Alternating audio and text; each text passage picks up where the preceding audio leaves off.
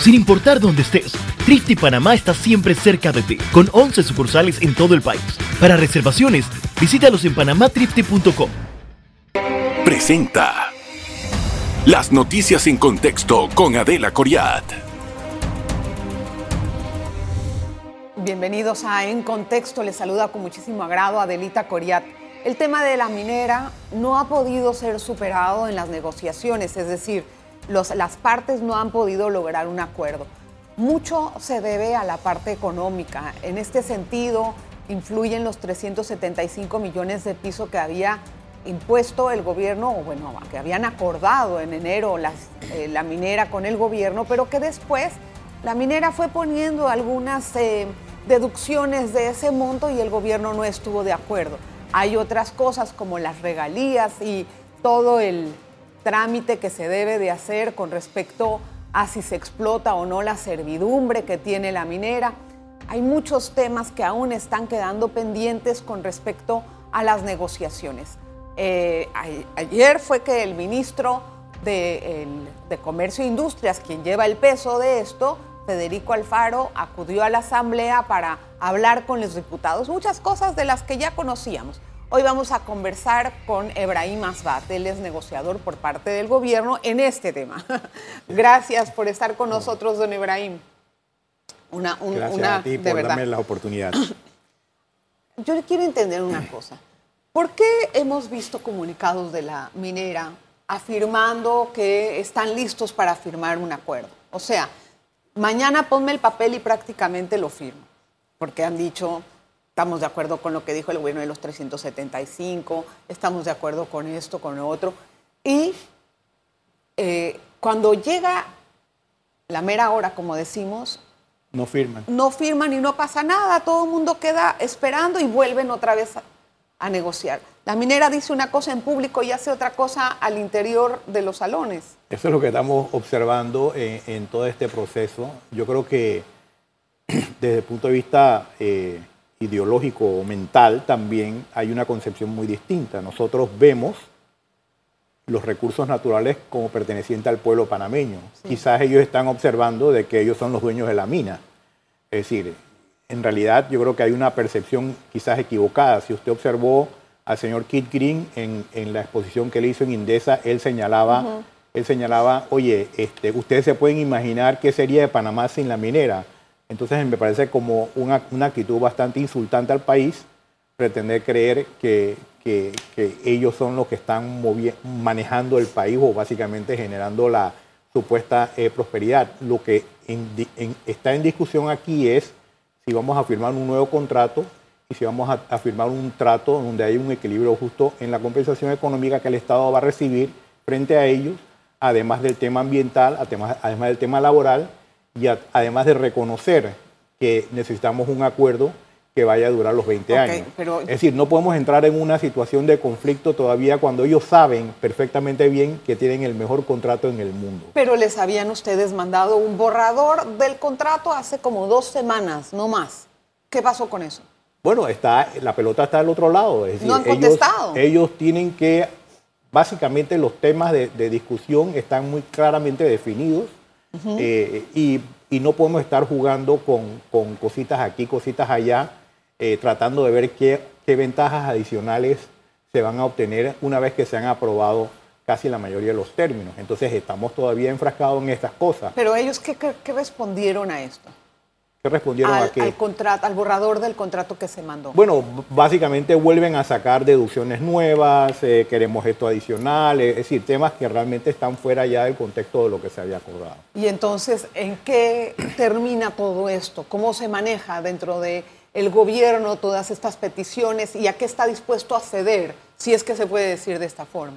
Bueno, yo creo que ya los temas, digo, yo no voy a, Panamá no va a ceder soberanía, Panamá no va a ceder su capacidad de legislar y de ejercer el control sobre su territorio. Panamá no va a ceder de recibir una compensación económica que sea proporcional o justa.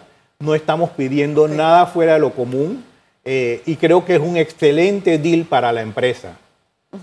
Quizás no lo han firmado porque quizás sus ambiciones sean unas ambiciones desmedidas comparada con los estándares internacionales de lo que prevén que quieren extraer de aquí y, y- y básicamente tienen que ser un poquito más serenos y racionales aceptando un acuerdo que cualquier otra empresa hubiese a- Sí. aceptado en términos similares. Ahora, a Porque ver, el estándar que el estándar que existe aquí es un estándar muy favorable para la empresa.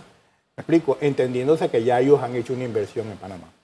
Exactamente. Y también entendiéndose, ahora, han hablado algunos em, economistas, si bien es cierto, el doctor Chapman padre es más, tiene nexos o vínculos con Indesa, yo sí tomaría un grado de credibilidad de lo que él dijo con respecto a que de llegar a un punto drástico con la minera, entonces eh, el país puede correr el riesgo de caer en, en una degradación en la deuda, o sea, en, en el grado de inversión también, o en la forma de los bonos soberanos, como nos ven. O sea, ¿ustedes no creen que esto pueda pasar? ¿No es el riesgo si es que no hay algún acuerdo con Bueno, ellos? ahora mismo estamos en una situación fáctica en donde la empresa no tiene un contrato. Y la opción que le ha dado el gobierno es decir, firmemos un contrato y legalicemos o, o- o establecemos los parámetros para esa relación que va a durar 20 años. ¿no? Si la empresa no entiende ese mensaje, ¿no? me parece que la empresa, la, la empresa no está eh, trabajando para sus mejores intereses. Ya, pero también Porque al Estado- final ellos están haciendo una inversión en Panamá y, tienen una operación que están extrayendo cobre y que, y que es rentable para ellos. No es una operación eh, en pérdidas, no es una operación en donde Entiendo, tiene entiendo. dificultades y el Estado no le ha pedido nada que sea algo Ok, excepcional. estamos Es claros con eso, pero el Estado tiene su punto y es defendible. A nadie le, le- le parece, creo, en la que hay un común denominador en- de aclamo de opinión popular en que el Estado tiene que pedir lo que es nuestro, lo que es Claro. justo y no un risorio como lo que teníamos antes. Pero también hay un riesgo fáctico, como dices tú, de que esto no llegue a un buen acuerdo a pesar de las tosudeces y que nos vaya mal como país por no tener ese ingreso del 4% del PIB. Mira, no hemos llegado a esa etapa, pero si tuviésemos que llegar a una situación en donde la empresa sacrifica su propio interés, ¿me explico? Para caer en una situación suicida, porque eh, en el momento que algo como eso ocurre, no es el Estado el que va a estar en una situación de riesgo. Doblemente riesgosa va a ser para una empresa que el 50% de su actividad económica depende de la mina de, de- de Donoso. Entonces ellos también tienen que hacer un análisis de qué es lo más conveniente para ellos eh, en la circunstancia en que se encuentre. Esto es una sentencia de la Corte Suprema que declaró inconstitucional un contrato y que ya dejó de existir. ¿no? Eh, pretender, pretender que esta situación fáctica se pueda mantener en el tiempo definitivamente no es viable para No, ningún país, para- para ni ninguna de ellos, las ni para partes. las partes, porque usted- genera un nivel de inseguridad. Al gobierno no le con- no al le conviene gobierno, eso. el gobierno le ha propuesto legalizar esta situación y llegar a un acuerdo. Me parece lo más- Entonces, lo más sano y lo más Exacto, racional y lo, lo- más, lo más lógico. Y tiene que estamos ser. en ese camino. Fue la empresa la que presentó dos recursos de arbitraje ante tribunales internacionales. No fue el Estado el que se fue a correr a presentar los arbitrajes internacionales. Ten- ¿No? Tengo que hacer una pausa. Vamos a continuar con este tema. Vamos a hablar del contrato más adelante que tiene la empresa, sobre las exportaciones, los dineros que debe de recibir el gobierno del año pasado, que no los ha podido recibir porque como no está el firmado el acuerdo, entonces, ¿qué va a pasar con ese ingreso? Una pausa. En breve regresamos con En Contexto. Gracias por continuar en sintonía. Don Ebrahim Asbat, ahora mismo no hay un contrato firmado. ¿Cómo está haciendo el gobierno para fiscalizar lo que, lo que extrae la mina y lo que exporta? Pero para eso están las auditorías que hace el Ministerio de Comercio a través de la Dirección de Recursos Minerales. Todo lo que sale aquí está contabilizado. En eso no hay ningún, ningún secretismo ni tampoco No, falta de, yo sé, pero de a ignorancia. Es decir, de eso, que- eso existe y, y el Estado tiene contabilizado lo que sale de aquí. ¿Cuánto supuestamente debemos de recibir del año pasado en dinero? De la mina, que no hemos podido recibir o que el gobierno no ha recibido por falta del acuerdo. ¿Estoy bien clara? Correcto. Ajá. de acuerdo al contrato, debería recibir como mínimo 375 millones de dólares. No, de lo que del año Del año pasado. 22. Ajá. Bueno, eh, 375 millones de dólares. Más es el ingreso mínimo. Bueno, más las regalías del 14 y 16%, ¿no? No. De- entre 14 No, no. y El 16. esquema fiscal está diseñado de tal forma de que el Estado va a recibir en su totalidad como un mínimo 375 millones de dólares en ingresos tributarios, no necesariamente Cuando baja de sobre la renta. 2.75 la libra. Cuando el no, cuando el precio del cobre esté arriba de 2.7 a- a- llegue por lo menos a 2.75 y la empresa haya extraído 250 mil toneladas de material. Si, la, si el precio baja a menos de 2.75 o el material que ellos Sí. extraen es menor, definitivamente que no va a pagar el 3.75 como ingreso mínimo garantizado. Va a pagar menos, va a pagar menos que esa cantidad y esa es la protección que se le ha dado. ¿Qué ha pasado con la empresa?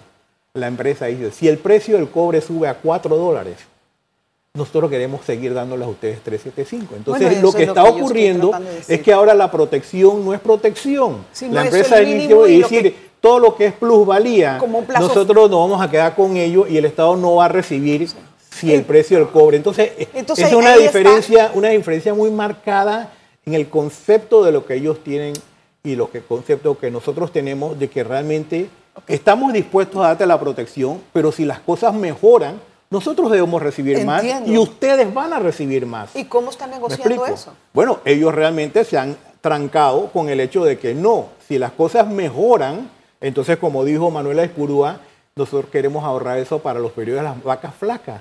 Pero si la- el periodo de las vacas flacas ya está cubierto, está asegurado, ustedes no van a eh, tener problemas por parte del Estado en cuanto a, lo que tengan que pagar porque están protegidos en ese sentido. Entonces se dicen muchas falsedades. Se dice una falsedad de que la seguridad jurídica, hombre, ustedes están pagando más en Zambia que lo que pagan aquí. Y dice, bueno, pero en Zambia no hay nuevas inversiones. Señores, aquí está.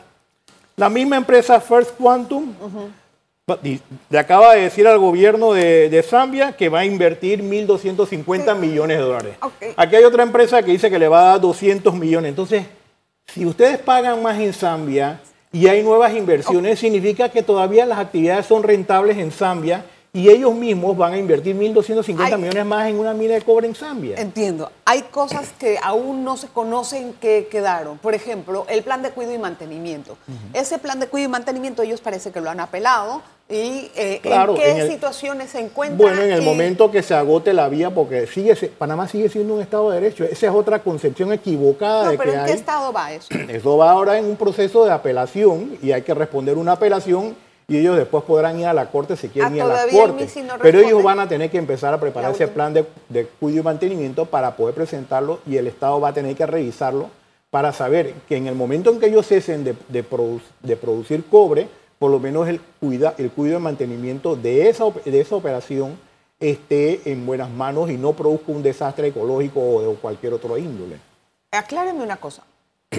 Había un decreto que pedía que se suspendieran las exportaciones, la, comer- la No, operación lo- comercial. Lo que se dijo era que cesara, así que, se- que la planta. Eso ya ocurrió en una ocasión en esa misma planta, en el periodo de- cuando Pero no ha pasado ahora después en el de COVID. la De, eso no ha ocurrido porque ellos Por- han presentado un recurso de Ah, ya. reconsideración que, Ok. se, ha- que, que se Ya, falló ya, ya. y ahora presentaron un recurso de apelación ante el MISI. Entendí. Bien. Ahora, eh, ¿qué va a hacer el MISI o qué va a responder el MISI con respecto a las peticiones de servidumbre que pide la empresa? Bueno, hay algunas servidumbres que ellos ya pidieron con anterioridad y que estaban en trámite. Sí. Es cierto que fuera de su área de concesión. El área de concesión es el área donde ellos pueden extraer material. En el área de servidumbre ellos no pueden extraer nada. Lo que se le da es la servidumbre para que ellos puedan establecer, eh, puedan tener acceso a, los lugares donde ellos realmente tienen algún Exacto. tipo de operación, como lo- el puerto. Si ellos construyen una carretera, tienen que pasar el material, bueno, ellos tienen un, un derecho de servidumbre. Lo mismo pasa con la planta autogeneradora.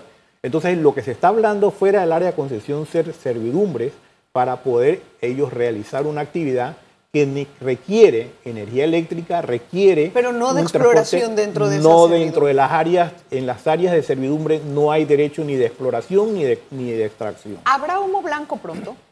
Debería el mundo existir. quiere saber. Yo creo que sí debería haber ¿Cómo humo blanco. cuándo? ¿Qué ambiente no sé, hay? Yo no te sé puedo que se- dar. se, congeló el asunto yo un te puedo dar en el momento en que entren en razón. A veces me explico. Se tienen un año en lo mismo. Bueno, yo sé, pero yo acabo de entrar dos meses, me explico. eh, lo que pasa es que el Estado está muy bien informado y aquí no le van a meter goles al Estado. Tiene un equipo internacional que conoce sobre minería, Está que ha bien. manejado el, el tema de la minería y que no le es fácil a la empresa meterle goles. Ahora, por otra parte, está muy bien que el Estado se haya asesorado y está muy bien que el Estado esté defendiendo lo suyo, pero también hay que entender que el Estado también necesita de la mina para poder tener algunos buenos ingresos. O entrar en un conflicto internacional le va a costar mucho tiempo y dinero. todo, todo, todo eso es entendible y nadie ha discutido. Pero usted no va a utilizar a los trabajadores como un instrumento para extorsionar al Estado o para presionar al Estado a firmar un acuerdo que no, está, que, que no es justo. ¿Cómo están Eh, utilizando ¿cómo a es? los O sea, ni siquiera para los americanos, cuando negociaron el Tratado del Canal, utilizaron a los empleados del canal para extorsionar Ahora, al ¿cómo Estado están panameño. usando los trabajadores para este propósito? Bueno, no le mandan comunicado diciendo que pueden perder el trabajo, que etcétera. Entonces crea incertidumbre en una mano de obra que es necesaria para la operación de la mina. Ellos están creando la incertidumbre. Entonces, eso no es, eso me parece a mí que es vergonzoso. Al entrar Porque en- si usted está negociando conmigo, usted no va a utilizar a sus propios empleados como un mecanismo para, para, para, para adquirir una ventaja y crear un nivel de incertidumbre en una clase de trabajadora que percibe un salario por el trabajo que realiza. Entiendo, tengo que hacer una pausa. Vamos a regresar enseguida con nuestro último bloque. Por favor, no se vayan. En breve regresamos con En Contexto. Gracias por estar aquí en Contexto. Hoy conversamos con Ebrahim Asbat, él es asesor legal para el tema de las mineras en el gobierno. O sea, ¿cuál es el estado entonces del el plan de cuido y mantenimiento? ¿Esto cómo va a afectar a los trabajadores? ¿Los trabajadores verdaderamente están en riesgo de perder su trabajo? Eh, cualquier acción que tome la empresa con relación a los trabajadores lo tiene que informar al Ministerio de Trabajo y tiene que eh, regirse por las disposiciones del Código de Trabajo y su convención colectiva. Esto no es de que mañana va a tomar una decisión unilateral. Él tiene que consultarlo y informar y, y hablar con el Ministerio de, de Trabajo antes de tomar cualquier tipo de decisión. En estos momentos la me- la- la mina está operando. Entonces, en el momento que ellos presenten el plan, va a tomar un tiempo, hay que revisar ese plan y entonces vamos a ver si ha llegado. Si hemos firmado antes, pues entonces no va a haber plan de cuidado y mantenimiento. La empresa tiene que entender lo que, le- que pone la- al Estado en una situación de que tiene que tomar una acción porque tiene una sentencia de la Corte Sí. Suprema que dice que el contrato Entendemos es... eso. Ahora, si, el- si la, si la empresa entra con el plan de cuidado y mantenimiento, significa que cesa ciertas operaciones de exportación, ¿verdad? Correcto. Se paraliza. Eh, el Estado en ese momento, todo, digamos que eso pueda durar, no sé, algunos meses. ¿Cómo piensa sustituir esa renta? Ya veremos en ese momento, Pero pero, el. Estado tiene sus planes y yo no te puedo Hay decir un exact- déficit Sí, fiscal serio con definitivamente, eso. definitivamente que es una situación que el Estado no quisiera tener que llegar. ¿Me explico? Y tampoco la empresa tiene- creo que tiene un interés en llegar a esa situación, porque tú te puedes imaginar qué le puede pasar a la empresa en, en- en la bolsa de valores. Muy mal. Entonces, muy mal. La, entonces- la- la- la entonces, acción se le golpeó es el hace Estado, poco, no el tanto, Estado pero- no es, bueno, pero cuando tú tienes 50% de tus ingresos, No, eso que dependen, claros, entonces pero hay- también el y Estado también tú crees que los acreedores de la empresa no tendrán un- algo que decir también una situación cuando ven que hay que, que en realidad no, no se llega a un ¿qué tanto bueno, está, es decir, ¿quién, va a ¿qué lleg- tanto quién está quiere tramando llegar? todo eso? Explícame porque no lo entiendo. Yo tampoco lo, enti- lo entiendo cuando es un tremendo acuerdo para Desde la- su punto desde el de punto de vista, vista para, para la empresa no. dentro del negocio minero es un excelente negocio y yo estoy seguro que muchas otras empresas mineras están observando, me explico, qué tan buen negocio está haciendo First Quantum en Panamá y qué tan buen negocio es, es inclusive firmando este acuerdo. O sea, ¿tú crees que algunas otras mineras estarían dispuestas a tomar Yo no, no sé, no, no hemos- yo no he hecho ningún no, análisis sobre eso, pero te voy a decir, cuando tienes un, un bien que es atractivo a un buen precio, todo el mundo lo quiere comprar. Yo sé que es difícil que me conteste esta pregunta, pero igual la tengo que hacer. ¿Qué estaría dispuesto a ceder el gobierno en esta negociación? ¿Cómo que está dispuesto? A ceder. ¿En qué, ¿En qué punto? Para que haya un acuerdo, bueno, ok, tú me das esto, yo te doy esto. Para que haya un acuerdo, cada quien se sale de su posición un poco, ¿no? Y pues mira al bien que de alguna forma le conviene. En ese acuerdo, ¿qué está dispuesto el gobierno a ceder? Mira, no, no es cuestión de ceder porque ya este es un acuerdo que ya está casi decidido en el sentido de, de, que las partes se pusieron de acuerdo en la mayoría de los términos y estamos discutiendo. Si tú me dices a mí que en el área de servidumbre hay alguna diferencia o hay alguna cuestión geográfica en donde tú quisieras variar, nosotros podemos entender eso porque es necesario para la operación de la mina. No sé si me explico. Eso, eso termina. Eso podría, podría ser un tema que nosotros pudiésemos en el ver. Entonces, ¿Me ¿y en la parte económica? En la parte- ¿Hay acuerdo o no hay en la acuerdo? parte económica, si ellos dicen que están de acuerdo, entonces bueno, Bueno, es que obviamente ellos no están de acuerdo. pero Ahí digo, me, me ah, bueno, en entonces, entonces que no están de es- de- bueno, pues si, si te han dicho que no están de No, acuerdo, entonces ¿qué es lo que Usted me, dijo que ellos Ah, tienen no, un eh, concepto digo, distinto. ellos tienen un concepto distinto porque ahora lo que quieren es Bueno. morder el, el, el Entonces, ingreso no mínimo hay acuerdo en la garantizado. parte pues, económica, ¿no? Pero bueno, eso ya ellos lo decidieron y ya Estado lo aceptó. Entonces ellos tienen que someterse a... a- a- El ministro ayer en la asamblea dijo que la, la empresa aceptó por escrito los 375 Correcto, mil. correcto. Bueno, entonces si aceptó por escrito. Bueno, ¿qué entonces está pregúntele, pasando? pregúntele a la empresa por qué ustedes están ahora eh, renegando de lo que aceptaron. ¿no? O sea, me parece, no es tanto renegando, renegando, si ya está hecho eso, ¿qué pasó? Bueno, ¿por qué lo está renegando? Se lo tienes que preguntar a la empresa. Pero me puedes contar. Yo a mí yo también quisiera negociaciones, ¿qué preguntar lo mismo, ¿por qué tú me quieres ahora eh, re- La empresa también habló de seguridad jurídica, no tanto en cuanto, bueno, además de todo el lío de, de- de las negociaciones, en su permanencia. Ellos estaban manejando el término de 20 años con posible renovación a otros 20. Esa eh, premisa ya se superó completamente. Eso está superado. Eh, ¿qué, qué hay acerca de la solución de conflictos contractuales? ¿También se superó la forma en que se van a resolver? ¿Qué tipo de conflictos? Bueno, eso está sometido. ¿Quiénes Bueno, resuelven es- los, con- los, es los arbitraje. conflictos? ¿Arbitraje internacional Claro, arbitraje. o de acá? Bueno, ahí arbitraje comercial. Pero primero viene a la instancia No, no, no. panameña. Es decir, el arbitraje comercial está ahí. Es decir, las disputas se van a resolver de un arbitraje. Generalmente en los tratados, en los contratos internacionales. Pero una vez que el. Estado decide eh, o da una opinión soberana. Cuando el Estado da una opinión soberana, entonces, y la parte está en desacuerdo, acude a la parte internacional. Eso es en relación a lo que es arbitraje de inversión. Cuando tú tienes una inversión y te cambian los términos, tú vas a una inversión. Pero pues, si hay una disputa contractual, vas a un arbitraje comercial. O sea que el Estado ahí no tiene posibilidad de decir una primera opinión. ¿Cómo así una A ver, obligación? hay una diferencia, ¿verdad? Si hay una- Entonces, bueno. si el- la, la empresa tiene que ir primero, lo que yo entendí es que la empresa quería que todas las los conflictos con el Estado se resolvieran en un arbitraje internacional, No, pero no, no, quitando la Eh, decisión soberana. No, no, no. Lo que se está discutiendo es el incumplimiento cuando hay un el incumplimiento sustancial. Cuando hay un incumplimiento material sustancial, es decir, cómo Sí, sí, se sí. va a resolver. Ellos tienen un periodo de cura.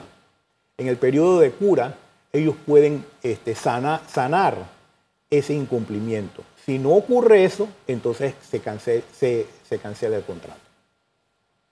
Entonces, en ese tema de incumplimiento, acuden directamente a los tribunales. No, ahí, ahí, bueno, si lo quieren acudir, pues ya el incumplimiento, si el incumplimiento, si, se- si el incumplimiento material sustancial ellos no lo han curado, podrán hacerlo, pero no tienen ninguna posibilidad de triunfar. Porque primero tiene que actuar el Estado y después una- una- un actor internacional.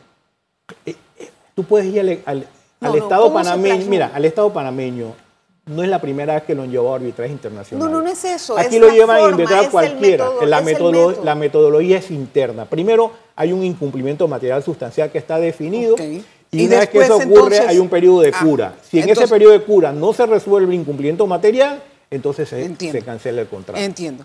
Ah, la Eh, concesión. Mire, me quedan como dos minutos del programa. Hay un tema que también está mortificando a la opinión pública y es la aparición de eh, pues, cabezas en algunos sitios del país, de la zona eh, capital.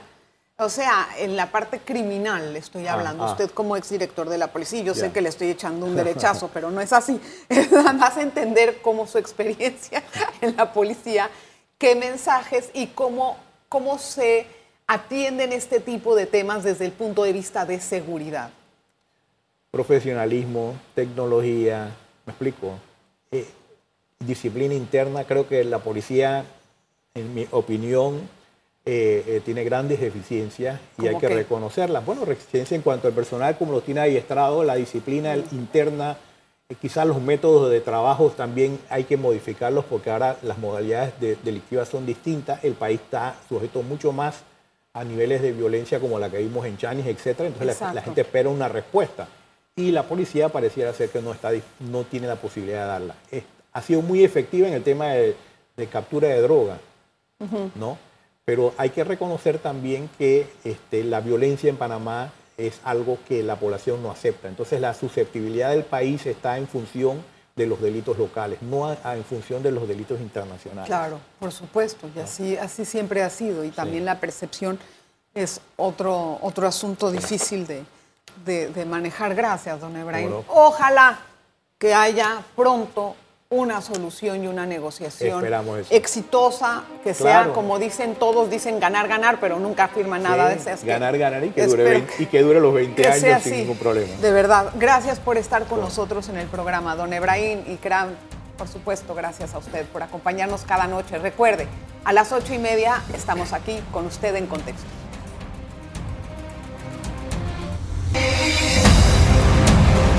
Las noticias en contexto con Adela Coriat.